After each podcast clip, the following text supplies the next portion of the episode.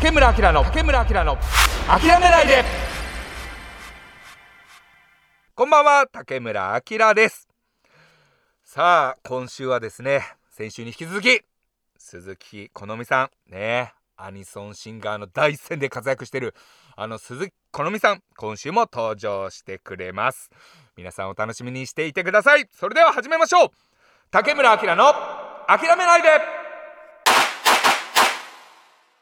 改めまして竹村明です。この番組は毎回各業界で活躍されているゲストをお招きしてたっぷりとお話を伺う30分のトークバラエティ番組です。ゲストの方には2週連続で登場していただき時間切れのないトークをお届け。仕事やプライベートで諦めそうになった話など人生のターニングポイントについても深掘りしていきます。ということでこの後進化し続けるアニソンシンガーこと鈴木好美さんの登場です。竹村明の竹村明の諦めないで。先週に引き続き今週のゲストはこの方です。こんばんは、鈴木好美です。よろしくお願いします。はいよろしくお願いします。1996年11月5日生まれ大阪府出身の24歳。はい。はい。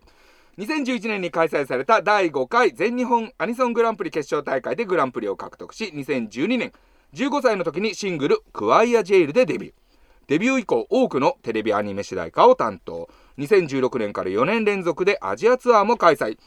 上海、深セン、香港、台湾、フィリピンでワンマンライブを行っています。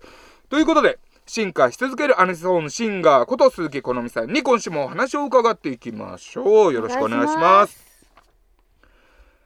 15歳の時にそっかはい。デビューって、うんうんうんうんこのあれなんですか？そのねあの先週お伺いしましたけどその小学校1年からそのプロになるんだっていう夢を持ってやってきてまあ14歳でグランプリで15歳ではい。ねそのようやくデビューっていうまあ自分ではそういう気持ちだったと、うんうんうん。周りから見たら早かったというね15歳でデビューなんてすごいだったけど自分としてはやっとだった、うんうん。でもそのやっとのこの初めてのレコーディングとかってどうでした、あ、めっちゃ打ちのめされましたね。確か。ああのドキュメントでー、はい。あの実はそのデビュー当時はい。をその密着していただいてた動画があって。へあのそれを見ててもすごい自分でも思うんですけど、はい。あの結構怒られてましたね。えー、それはなんでですか？あのなんだろう。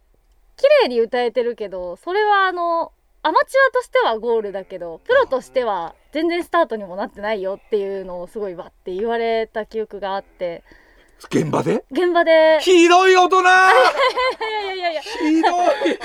マジっすか？でもあの、えー。言ってもらってよかったらってすごい思うんですよねその時に。でその後から聞いた時にあのその方がですねはあの、まあ、15歳だと思ってそこで接してしまうとこれから長く続くプロとしての生活がちゃんとできないっていうのがそれはなんか果たして優しさなのかってはいいうのを言ってくださっててここはもう嫌われてもうん。自分が嫌われてもは言ってあげるべきだっていう風にいはいなんか裏で言ってくださってたみたいで。はいはいはいはいで実際あの私の母もその時はあの未成年だったので、うんうん。あのいつも一緒についてきてくれてたんですよ。うんはい。で私がいないところで、あのまあやっぱりこう未成年でデビューしてこうまあいくらこう東京に行く時母がついてるからといえすごい心配なこともあるかもしれないんですけど、うんうんちゃんと大人が守りますんでみたいなことを言ってくださってたみたいで。なんかそういう愛情をすごいなんか最初にいただいたなっていう記憶がありますね。そうそう見えない優しさをなんか最初にもららった感じがします。でもそれに気づいたのっていつぐらいでした？それはすぐ分かったんですか？そうですね。あでも最初別になんか最初怒られたからと言ってこうクソとはならなかったんですよね。もうなんかそのクソって思うより先にはいあの目の前の曲やんなきゃみたいはいな気持ちがすごくて、ええあのあんまりへこむとかもなかった気はしますね。そこまで大きくはへななんだろうな。あの帰る新幹線のところとかで、はい。はあっていうのはあったのかもしれないですけど、はいはい。現場ではあんまりその時はなかった気がしますね。とにかくなんかよしって言ってもらえるまで歌わなきゃみたいな気持ちでやってましたね、うん。でも途中そうですね1718ぐらいの時になんとなくその裏ではこういうことがあったんだよっていう話をちょこちょここう耳に挟んで、うんうん。あそういう気持ちで言ってくれてたんだなっていうのも改めて実感しました。ああそうなんですね、うん。えーだとこれまでのつったらあの、まあ、活動の中、はいやキャリアの中で諦めそうになったこととか、うんうん。その挫折しそうみたいになったことっていうのはありました、そうですね、まあ、ちょっと先週も言ったんですけども、ええ。まあ、19の時ですねやっぱり。19の時に一度ああもう歌から逃げたいなってちょっと思った時がありました。そっかその時、うんうん。でもその時はどうやって乗り越えたんですか？えーわからないんですよね。どうやって乗り越えたんだろう。でも本当に悩んで悩んで悩んで悩んで悩んだ末にはい多分パッて一瞬でこう開けたみたいな感じだったので何をしたからっていうわけではないんですよね。ただもうひたすらに悩み続けたから解決したっていう感じがありますね。すごい不思議なんですけど自分で言ってても。その解決した瞬間っていうのがあるんですか？それとも気づいたら解決してたって感じなんですか、気づいたら解決してましたね。でもなんかそのうーんその例えば先週かけた「ラブイズマイレールという楽曲をもらったっていうこととか、はいはい。まあ、20本目のワンマンライブ、えっと、幕張メッセの大きいライブをはい。終えられたっていうことで自信がついたりだとか、はい。あとまあ周りの人がすごい話を聞いてくれたとか、うんうんうんうん。そういう多分こまごましたことでちょっとずついろんなものをもらってうん。徐々に徐々に多分開けていったんだと思います。ああそうなんですね、うんそう結構そのいやー下からのもう会社がなきついなっていう人もねやっぱりいると思うんですよね、はい。そうやって結構悩んでるというか、うんうんうん。仕事に。こうそういう人たちに対して、うん。こう何かかけてあげる言葉とかっていうのはえー、何か鈴木さんっていうのは？難しい、まあそう結構ねこう大まかなことではあるので。そうですね。うわーなんだろう難しいななんかむやみやたらに頑張れって言われるのもどうかなって思いますしその時自分は頑張れっていう言葉すごい嫌いだったので、ああなるほどなるほど、でもその時に、あの一緒に頑張ろうよって言ってくれた人がはい。たことがすごく大きかったなと思ってなんか自分の居心地のいい場所を探すっていうのがすごい大事だなっていうのを感じたんですよね。そのなんかこうそういう時期に陥ると、何をやっても自分のせいだなって思ったりとか。あはいはいはい。全然関係ないことなのに、うんうん。なんか言葉の端が端が気になって、はいはい。あ自分のあれがいけなかったのかなとか結構自分を責めがちになっちゃうことが多い気がするんですけど、うんうんうんうん。あの実はそうじゃないことも多かったりとか、うん。意外とそんなに他人って自分のこと気にしてないよって今思うとはい。そういう思いがあったりするので、そうですね。なんかとりあえずあのもし何かこう自分の何かこう原因があって葛藤してることがあるとか、そういうふうに思っている人がもしいたらあの全然自分のせいじゃないし、うんうん。あのそこはもうあのなんだろうなあ難しいですね。すごい真面目な話になってきちゃった。いやいやいやでもね。思いますね。あの自はい。分のせいというよりかはその環境を変える、はいはい。自分が一番好きな自分でいられる場所を探探す。すっていうのが一番なんかはい。私はいいんじゃないかなって思いますね。その時の鈴木さんの居心地のいい場所。うんうん、いい環境っていうのはどういうところだったんですか？うーんそうですね。なんか久々にこう地元の友達に電話をかけてみたりとかああとすごい勇気がいったんですけど、はい。夜中に「助けて!」ってこうおあのーデビュー当時からお世話になってるエンジニアさんに電話をしてみたりとか、へでその時になんかこう2時とか3時ぐらいまで電話してたのかな、えでその後あの私すっきりして寝ちゃったんですよ。あ なんか言い切ったらちょっとすっきりしたなと思ってはいはい。寝たんですけど、次の日朝起きたらなんかすごいその悩みのことで自分が考えちゃって7時ぐらいまで起きて悩んでたみたいな をもらったことがあってなんか申し訳ないなって思いつつなんかそういうこともすごい嬉しくて自分のことでこうやって一緒に悩んでくれる人がいる環境にうん。本当はあったんだなっていうのを初めてそこで気づきました、多分だからうんその場なんだろう私の場合はうん。こう意外と自分が見えてなかっただけで自分があまりに言わなかっただけで、ちゃんと言ったりとか、こうヘルプっていうのを出せば、ちゃんとみんな一緒に考えてくれたし一緒に頑張ってくれる人がいたんだなっていうのをすごい思いますね今。あーなるほど。ねでもそういうふうにやっぱり自分から何かアクションを起こすっていうのもねそう大事ですよね。それがきっねかけになって解決することもねうん。あるでしょうからね、はい。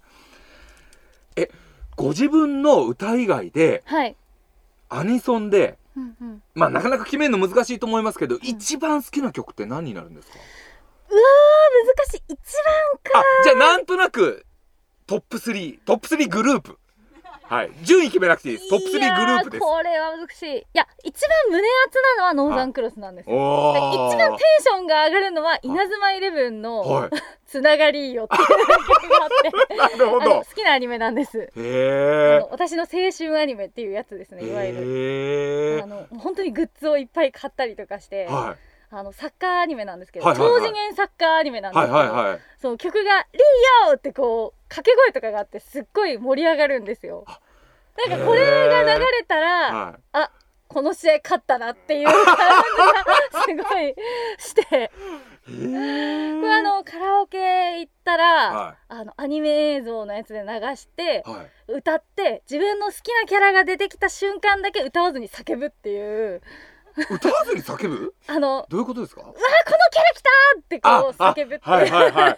へえカラオケとか行くんですか？カラオケ行きます。あ結構好きですか？カラオケ。そうですね。まあまあちょっとあのデビューしてからはちょっと頻度が減っちゃってるんですけど、はいはい。でもカラオケは好きな方ですね、へえそうなんですね、はい。ちなみにカラオケ行った時はうんうん、うわ何を歌うんですか、ーなんだろううわーいつもまちまちだなでも人にあよるかもしれあないーこれ夏のお嬢さんだな。これ絶対夏のお嬢さんだでもそうですね。でも最近言ってるのはあのー自分のチームのスタッフさんと行くなら、あの自分より年上の方が多いので、はいはいはい。あの多分オリビアを聞きながらとか歌うとああ なるほど。あ一応ねそのやっぱりリスナーに合わせてね 選曲していった方がねいいですもんね 母のお箱なんです。あそうなんあちなみにお母さんもやっぱりはい。歌うまいんですかね、えどうなんだろう。えー、うでまいのか声とか似るじゃないですかやっぱり親子で。声はすごい似てます。あの兄が2人いるんですけど、はい。あの兄から母の携帯に電話が鳴ってきて私がこうバッて取って「あ。もしもしお母さんやけど」でこう受け取っても気づかないです、えね。えー、声はすごい似てると思います、あーやっぱりそうなんですうね、ん、あれなんで似るんですかね親子ってですよね。なんか喋り方も似てるみたいで。あそう喋り方そう。やっぱき子供としては親の言葉を聞いてやっぱ言葉を覚えるからなんでしょうねあれはね。怒ってるとなんかいつも「えどっちが怒ってるのかわからんかった」って言われます言葉のフレーズも似ますよね親子って。すごい似てるみたいですでねすよね。うんいやでもその家族内で間違えるっていうのはかなりやっぱり似てるってことですね。これ多分リ聞いてるリスナーの人、はい。これもしかして喋ってるのお母さんじゃね？急に急に24歳からもう少し年上になったぞみたいなね。思ってるかもしれませんね。これ。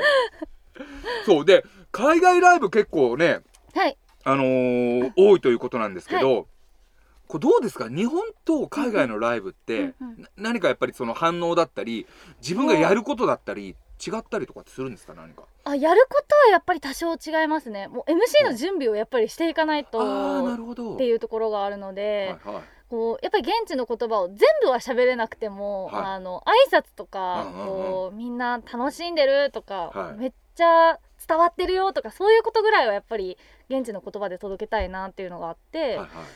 割と MC は準備する時間は海外の方がやっぱり長いですかね。うんうんうんあと反応は意外とあどうだろうな。アジアはあんまり変わらない気がします。あのそれにびっくりしますね。ああなるほど。あのなんで日本で振ってるペンライトの色わかるんだってあーなるほど。はいはいはいはいはい。のがすごいいつもええ思います。あのコール本とかもちゃんと用意してくださっててあー。現地のファンの方が、はいはい。でそれをみんなに配ってくれてるみたいで。へえだから多分ペンライトの色が合ってるんだと思うんですけどちゃんと新曲とかもあのリサーチして、はいはい。あの向こうのそのファンの方もファンの方でいろいろ多分用意して待ってくれてるんだと思うんですよね。だそのフラワースタンドがあるとかその、なんだろうなこうお手紙もてこういただくんですけど、え現地の方なのに日本語で書いてくださってたりだとかええアジアは結構そのあここ日本かなって思うぐらいあのすごい変わりがないというか、はいはい。すごい向こうがすごい日本の文化を愛してくれてるんだなっていうのを伝わりますね。でもあれですねそれ多分やっぱインターネットの普及があるんでしょうね。あだと思いねネッます。トで日本のライブの様子を見て、あはいそうかこういう感じかっていう。そうですね、うん結構あのツイッターとかであのその日本のファンの方とはい。その例えば台湾とか香港とかえその違う国のファンの方がつながっててえ。そこで多分情報交流してくださってたりとかも多いみたいですね。びっくりです。今までえ何カ国ぐらい行ってるんですかね。多分めちゃくちゃ多いですよね。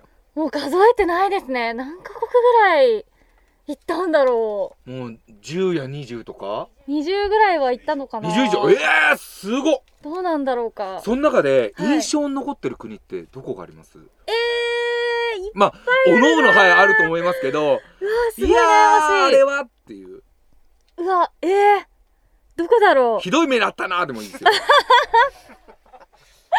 ひどい目にあったらえー、なんかあったかな？ひどい放送作家いたなみたいな。いやそれ日本ですね。それ日本今ですね。今ですなんだろう？いやでもどこも楽しかった記憶があるんですけどでもなんかチリ行った時にチリ？チリ行ったんですよ。南米っすか？南米あのブラジルとかも行きました。その年の最後のイベント最後のライブがブラジルでえしたえブラジルでちゃんと言いました？ブラジルの皆さん聞こえてますか？って言いましたあれ。言ったっけ？言ったっけな？すいません多分言ってない。です言ってない気がするんだ。はい。言えばよかった。確かに。でもそのチリ行った時に、はい。私あなたのコピーバンドやってるってえ言わー、れたことがあって、すごい。えこんなほぼも反対の場所ではコピーバンドやってくれてるんだっていう記憶があったりとか。いめちゃくちゃ嬉しいですめねそれっちゃ嬉しかったですね。あとまあちょっとこうあやらかしたなっていう記憶で言うと、はい。えフィリピンかな？どっか行った時に、はい。あのマサラッポっていうのとなんだっけサラマッポっていう言葉があって確か。マサラッポとサラマッポ。多分この2つだったと思うんですけど、ね。確か確はい。かこの2つだったと思うんですけど、ええあのずっとそれがありがとうっていう意味なんですよねどっちかが。確かああはい。どどっちかが？曖昧！曖昧。ずっとこう曲終わってありがとうありがとうって言ってたんですけど、はい。その間違った別のやつを言ってたみたいで。あ似てるじゃないですか。似てますね。サラマッポマサラッポで間違った方を言ったっぽくって、はい。あのいただきますとか美味しいとかそういう意味だったんですよね確かだなるほど終なわりに美味しいですって。いただきます。っていうことがあったりとか。それ。間違えました。聞いたフィリピンのファンの方々どう思ったんですかね。そう。なんであの人は曲終わるごとにいただきますいただきますって。すごいにこやかに見てくれてましたね。あとはそうだな。あードイツ行った時に毎年のようにドイツに行ってるんですよ。でドイツで歌いに行かせていただいてるんですけども、はい。あのーこう機材トラブルが途中で起きてしまってバンドの、はいはいはいはい。で急にあの MC 入ってこう渡されるみたいな。つないでつないでみたいなね。ただ英語がわからないっていうのでなんかひたすら「ああいうレディー」を繰り返してた それお前だろっていう。ね それそれバンドのメンバーだろああいうレディーはっていうね、であまりにももう耐えきれなくて、うんその帰ってきて、はい。あのそのギターの方がはい。あのトラブルがあった。弦トラブルがあって、はけてたんですけどはい。まあああいうレディーってやってる間に帰ってきて、はい。多分準備 OK じゃなかったんですけど、はい。ネクストソングって言って始めちゃいました。も うわかるわか耐えきれなくて。るもう待ってらんねえよっていう始めちゃうぞっていうね。もうそっちが合わせてくれっていう気持ちで、なんとか。いやーでもねそうですよね。海外ライブは本当 MC が困りますよね。MC は本当に困りますね。そんな時の秘策。はい。ありますよ。教えてほしいです。顔芸です。顔芸です。顔芸は世界共通なんでいけます。えちょっとえどういう顔ドヤ顔ってことですか？いやいやあああ全然ドヤ顔でもいいと思いますし、はい。もうもうそこはもあうもうどっしり構えて。でもなんかできる気がしてきました、はい。私。とにかく向こうがポカーンとしようが何しようが次々と顔芸をやってけば やってけば向こうは見るんですとりあえず。あなんかやってるなってて見てくれるのでとりあえずね場をつなげるんですよ。確かに。はい。あれですね多分あの左から右にこう、ね手をこうわーってかざして、はい。にこやかにこう、うんうんうん、ああいいじゃんいいんじゃないですか。絶対いいと思いますっていうよのはどうですか？はい全然いいと思います。全然いいと思います。意外とありな気がする、そうとにかく動いてる人を見てればあの 満足してくれるというかなんとなく場を持つので確かに。大丈夫です。絶対。勉強になりました。いやいやいや。あなるほどな陶芸か。ああとあれじゃないですかそういえば。はい、なんかちょっとハマったことで、うんうん。なんかあ最近あるっていうのを聞いて。そうですね。最近あのポールダンスにちょっとハマりましたほら来ましたよ。はい。つなぐもの。ポールダンスですよ。これか。なんかトラブルが次あった時はスタッフに「棒持ってきて棒持ってきて」って言ってとりあえず「何でもいいから棒持ってきて」って言って。でそれがもう立っていようが横だろうがとりあえずなんかその棒をそうそうそうそうとりあえずぐるぐる逆に人気出るそう気がするそれで「あすげえ」最近の鈴木好みすげえぞっつって。ポールダンス系アニソンシンガーとしてやっていけますね。でポールダンスしながら歌うっていうこともできると思うんで。はい。ちょっとあのそういうライブ見に行きたいなこれもちょっと。そうはですね。いやいっぱいつなぐものを得ましたよ。はい。よかったです。はい。でえー、2012年に、えー、鈴木さんデビューしたんですが来年がなんともう10周年はい。この10周年叶えたいことはうんうん。何かあるんですか、そうですね。えっと今声に出して言っていることなんですけども、はい。あの10周年イヤーで武道館ライブをやりたいっていう目標があります。武道館。はい。なるほど。これまで武道館ライブっていうのはやったことはないでですすね。イベントでもまだ武道館に立ったことがなくってかあのすごい武道館って大きいのに、はい。あのお客さんとの距離が近く見えるってみんな言うじゃないですあかはいはいはないんかそれをすごい自分の目で見てみたいなっていうのがありますあね。ーなるほど、うん、武道館なるほど。武道館ではい。やってみたいことみたいのっていうのはあるんですか？ライブとして。おお何。あーでもなんか客席駆け巡りたい。ああめっちゃ走り回んないとダメですねそれね走らない。自分で言っといて。あでもあれじゃないですかそのあのー幼い頃にボイトレでなんかトレーニングの一環として走りながらなんか歌を歌ったっていうトレーニングをねすごい。やってらしたっていうのはいただいてありがとうございます。そうねなんですよ。聞いてるんで、はいその成果が今 走りながら歌う多分三四曲ぐらい消費しました。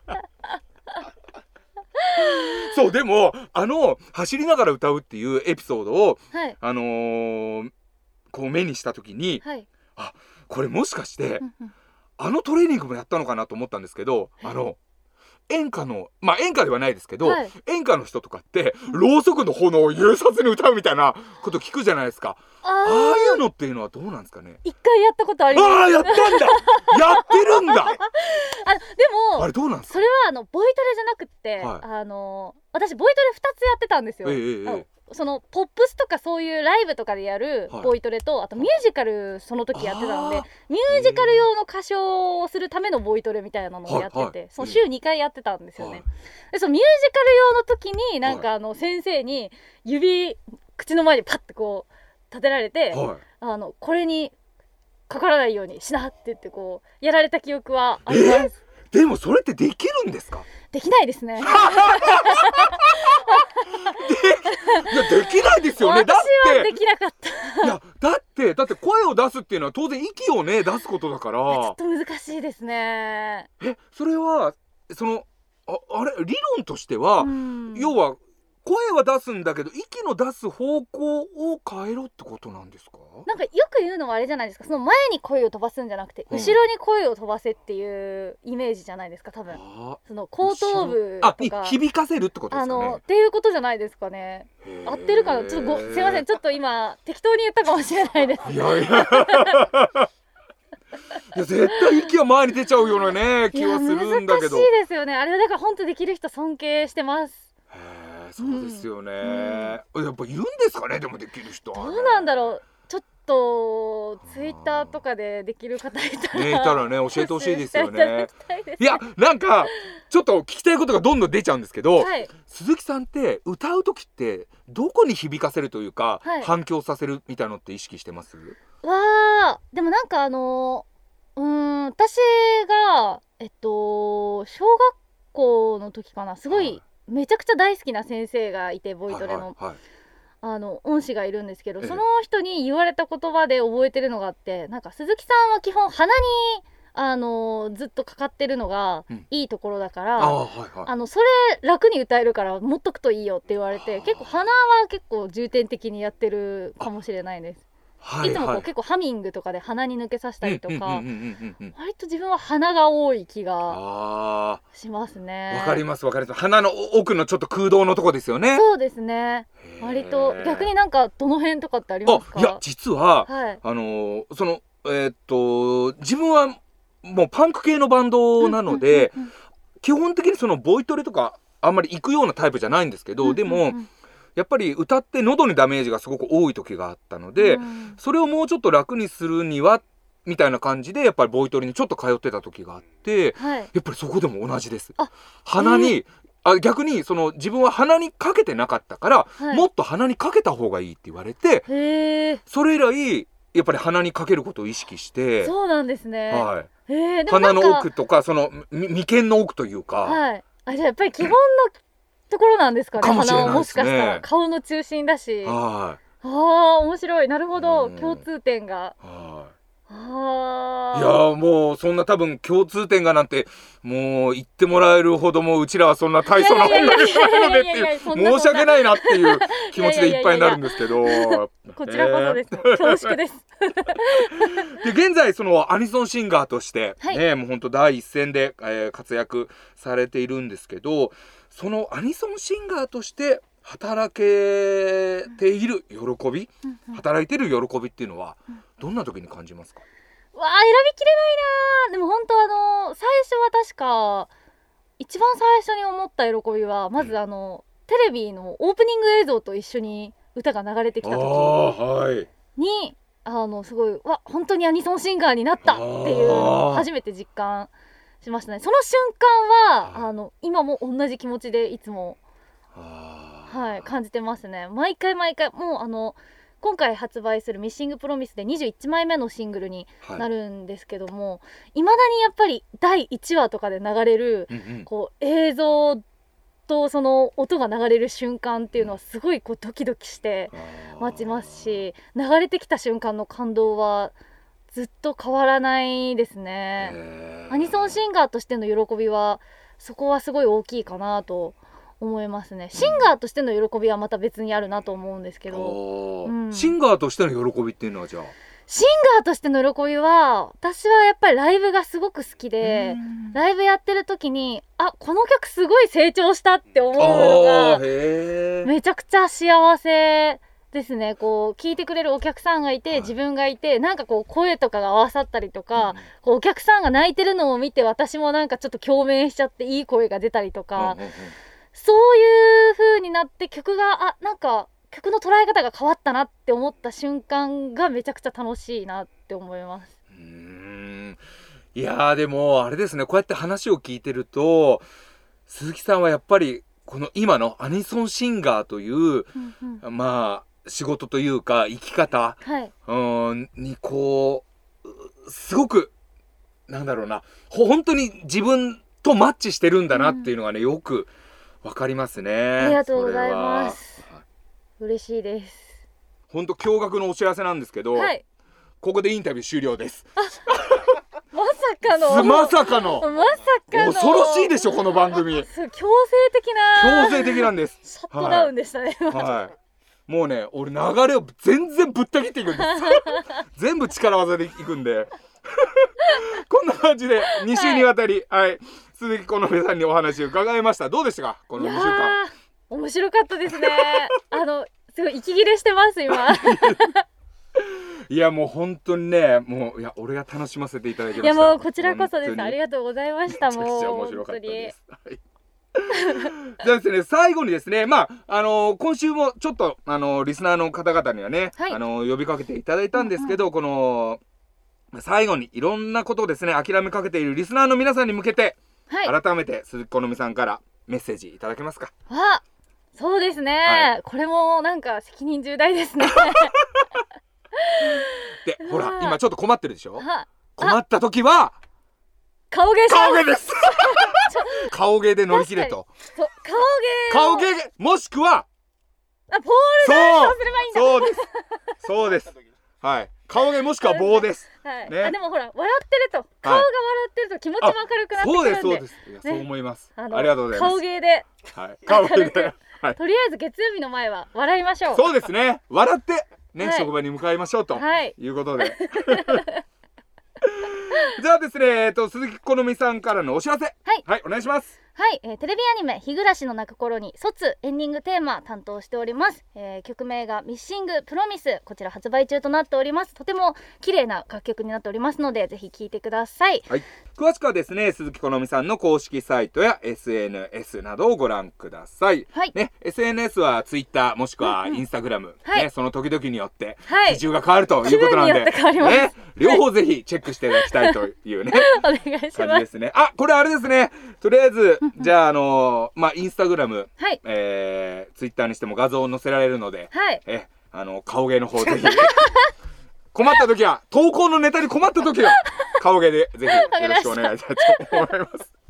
ということで今週のゲストは進化し続けるアニソンシンガーこと鈴木好美さんでした。ありがとうございました。ありがとうございました。竹村明の竹村明の諦めないで竹村明の諦めないで。まもなくお別れの時間です。いやー鈴木好美さんともね今週でもうお別れなんですけどいやー楽しい人だったね本当に。もうぜひですねほんと全く当てにならない提案でしたが、えーもうライブでもしねトラブルがあって中断して繋がないといけない。そうなった時はポールダンスをしながらの顔芸。ぜひですねこちらの方お試しいただければなと思います。でこちらはですねこのアドバイス鈴木好美さんだけではなく一般の方々でも 会社でぜひ困った時はポールダンスをしながらの顔芸ぜひですね職場でやっていただきたいと思います。ね。最後に私竹村明からのお知らせでございます、えー私ですね現在キックボクシングジムを運営しております。都営新宿線瑞江駅から徒歩1分ですね。キックボクシングフィットネスジム。東京キックワークスというジムやっております。こちらの方ですね。ぜひホームページで検索してね。ぜひ遊びに来てください。その他ですね私竹村哲、えー、ツイッターもやっておりますので竹村哲で、えー検索していただければツイッターの方も出てくると思います。それでは今週ここでお別れです。ここまでのお相手は諦めないパーソナリティ竹村明でした。